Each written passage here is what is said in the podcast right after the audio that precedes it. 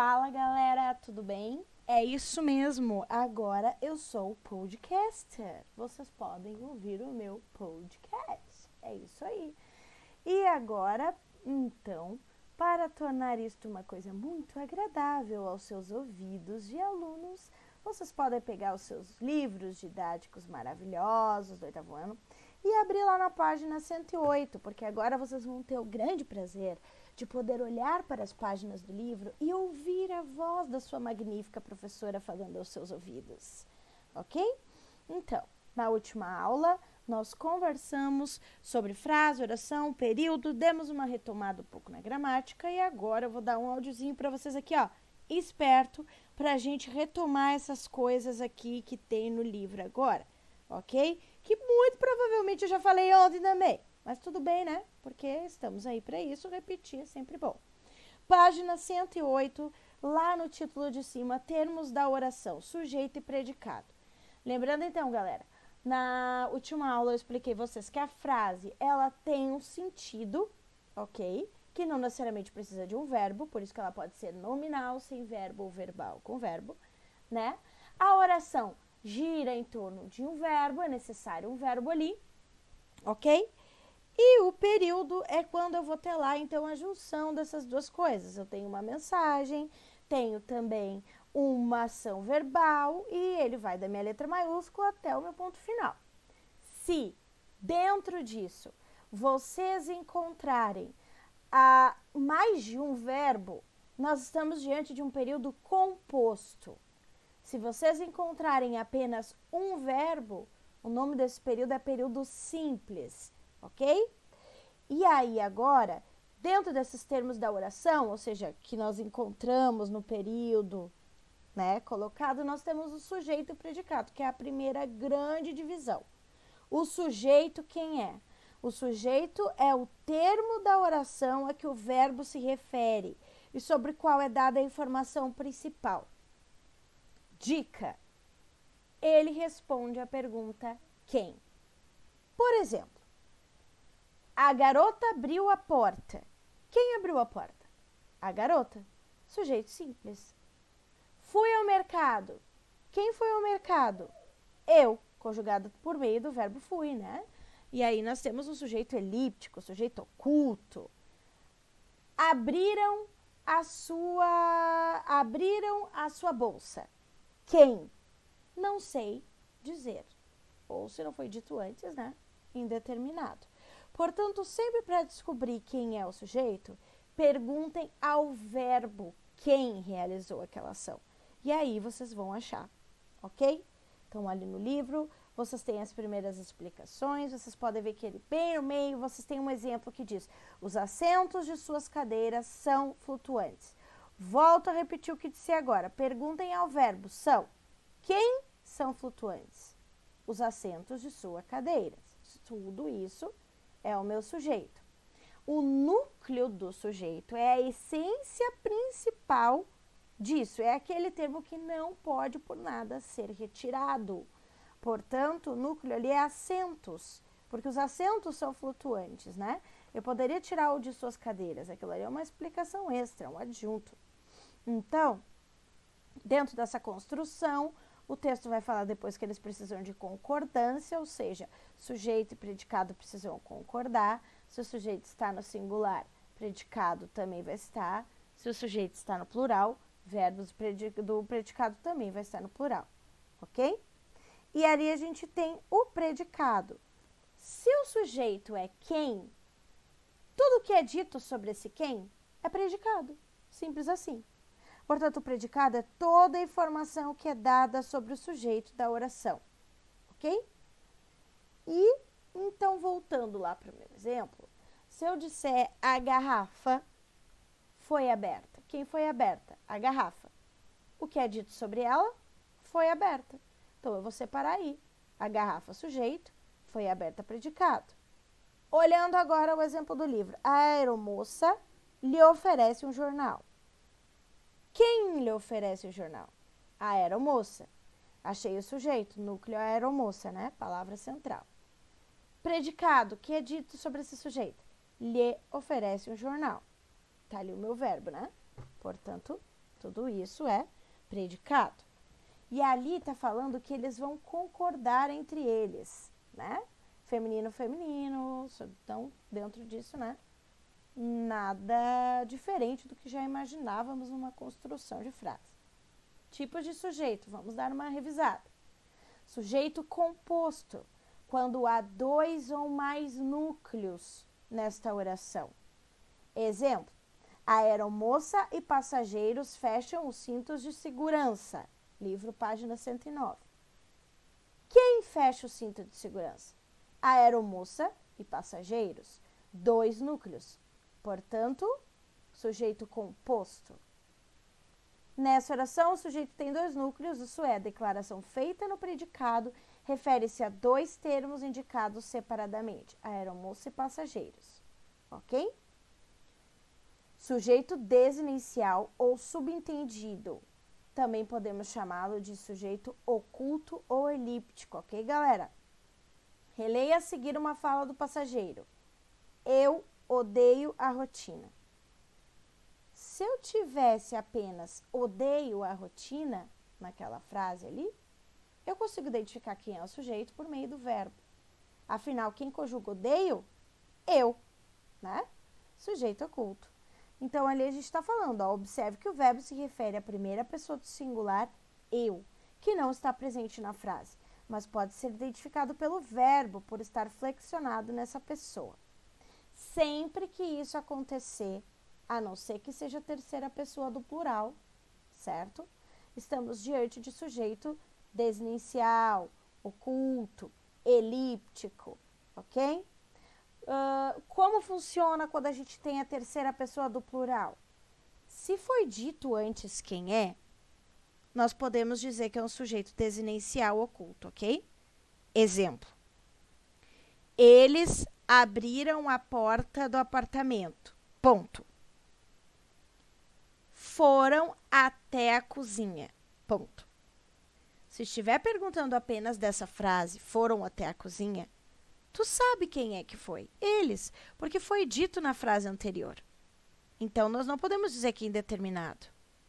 Porém, se não foi te dito quem é, se apenas foi largado ali a frase na terceira pessoa do plural, nós vamos chamar de sujeito indeterminado porque nós não sabemos quem realizou essa ação e este verbo está na terceira pessoa do plural. Ok? Então, aqui nessa página, vocês têm ali no meio a explicação do desinicial, né? E depois lá embaixo do sujeito indeterminado, que está dizendo ali, ó, você estudou que o sujeito des, uh, subentendido ou desinicial não está presente na oração mas pode ser identificado, determinado pelas informações que o texto traz ou por meio da terminação do verbo. Há casos, porém, em que a intenção é não deixar claro para o leitor quem é precisamente o sujeito da oração. Há um sujeito a qual o verbo se refere, no entanto, nem o contexto nem a forma verbal permitem sua identificação. Releia o período a seguir. Finalmente, a muito custo conseguem acalmá-lo. Quem consegue acalmá-lo? Não sabemos, gente. Não nos foi dito. É, obrigado, é, é de propósito isso. É uma pessoa qualquer ali. Portanto, esse é o sujeito indeterminado. E reparem, o verbo está na terceira pessoa do plural. Conseguem. Certo? Portanto, essa é a explicação que eu tenho para sujeito indeterminado. Porém, agora, prestem atenção na página 110, porque ela vai trazer outro conceito outra possibilidade do sujeito indeterminado aparecer. Ok? Página 110, início dela. No exemplo anterior, não há um sujeito presente na oração. O verbo conseguir é usado na terceira pessoa do plural e o contexto não é suficiente para determinar a quem ou a qual sujeito a afirmação se refere especificamente, pois não indica exatamente os responsáveis por conseguir acalmar o personagem. Apenas os tripulantes do voo ou os passageiros? Não há como saber. Não há um termo antecedente que o indique. Nesses casos, afirma-se que o período apresenta sujeito determinado. A construção de orações com sujeito determinado pode ser feita de duas maneiras. Atenção, turma, a gente só conhecia uma até o sétimo ano.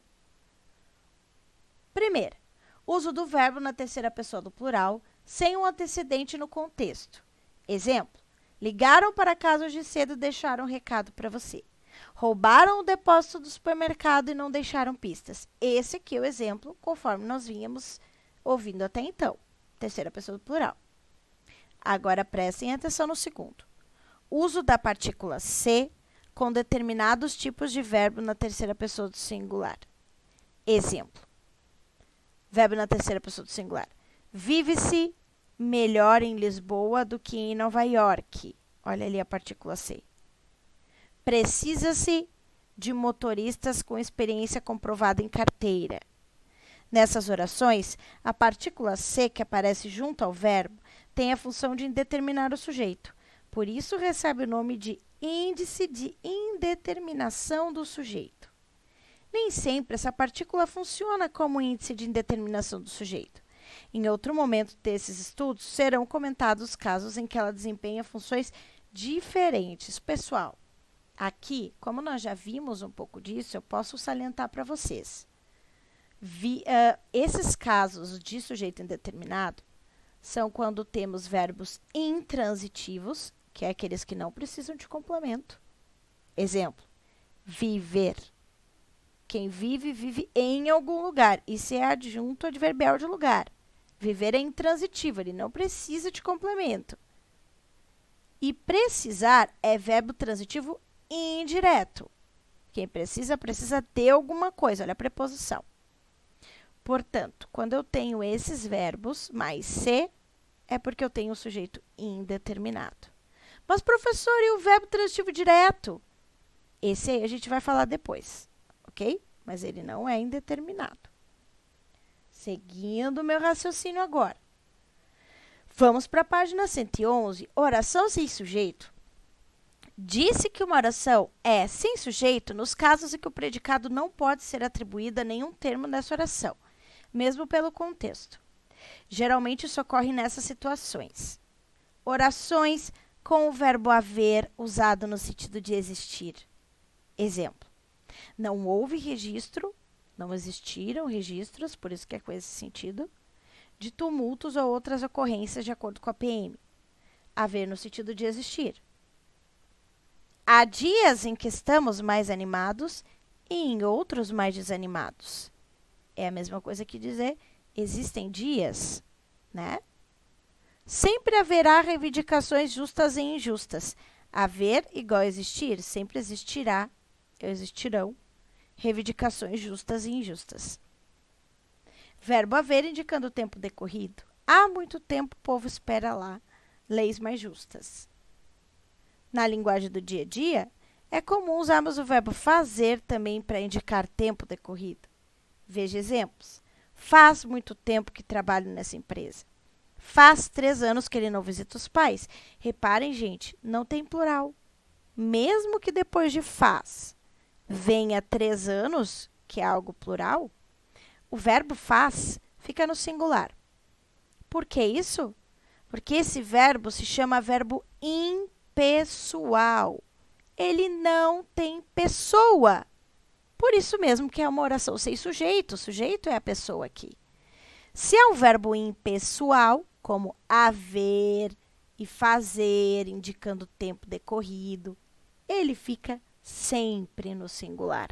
Porque eu não tenho como fazer plural quando eu não tenho um sujeito. Ok? Então, prestem atenção ali, ó. Haver, no sentido de existir, é verbo impessoal fazer no sentido de tempo decorrido e haver também de tempo decorrido, né, tempo passado, também pessoal. Por isso que a oração é sem sujeito. Depois vem o outro tipo que a gente estava mais acostumado, né? Quando tem fenômeno da natureza. Choveu muito nesse verão, faz um frio fora do normal, ventava fortemente durante o show. Ok? Verbos indicando o fenômeno da natureza que ficam na terceira pessoa do singular ok? Choveu, por exemplo.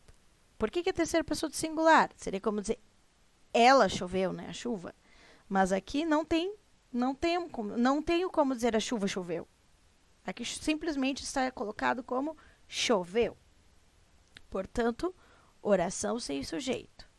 Retomando então, oração sem sujeito vai acontecer com verbos impessoais, haver, existir, existir não, desculpe, deletem essa parte. Haver no sentido de existir, fazer no sentido de tempo decorrido, haver no sentido de tempo decorrido e verbos que indicam o fenômeno da natureza. Ok? Outro modelinho também que vai entrar no verbo impessoal. Página 112 já está dizendo lá em cima. Nas orações sem sujeito, o verbo é conjugado na terceira pessoa do singular, por ser considerado verbo impessoal. Outro que também pode ser o verbo ser, indicando tempo e distância. É uma hora da manhã agora. São 300 quilômetros minha casa até sua cidade. Assim, página 112, pessoal. Podemos concluir que, nas orações sem sujeito, os verbos geralmente estão na terceira pessoa do singular, com exceção do verbo ser, nas indicações de distância e tempo, que aí ele pode fazer plural, né? É um quilômetro de distância, são cinco quilômetros de distância. É uma hora, são duas horas. É 1 de abril, são 25 de dezembro. É verdade, pode falar assim, são 25 de dezembro. Ok? Aconselho vocês a lerem aquele quadrinho ali embaixo do 112, no dia a dia. Ele vai dar mais dicas sobre o uso do verbo haver nesse sentido que a gente viu hoje, de existir. E na página 113, temos um grande resumo maravilhoso, mostrando que as orações podem ser sem sujeito, com o uso de verbos impessoais, ou também uma oração que contenha sujeito e predicado. E os tipos de sujeito para vocês bem bonitinhos. Ok, galera? estudem, ouçam. Se vocês gostaram desse áudio com a minha belíssima voz, vocês podem acessar esse podcast direto pelo link ou até pelo Spotify, seguir e ouvir a prof sempre que precisarem, ok? Beijos!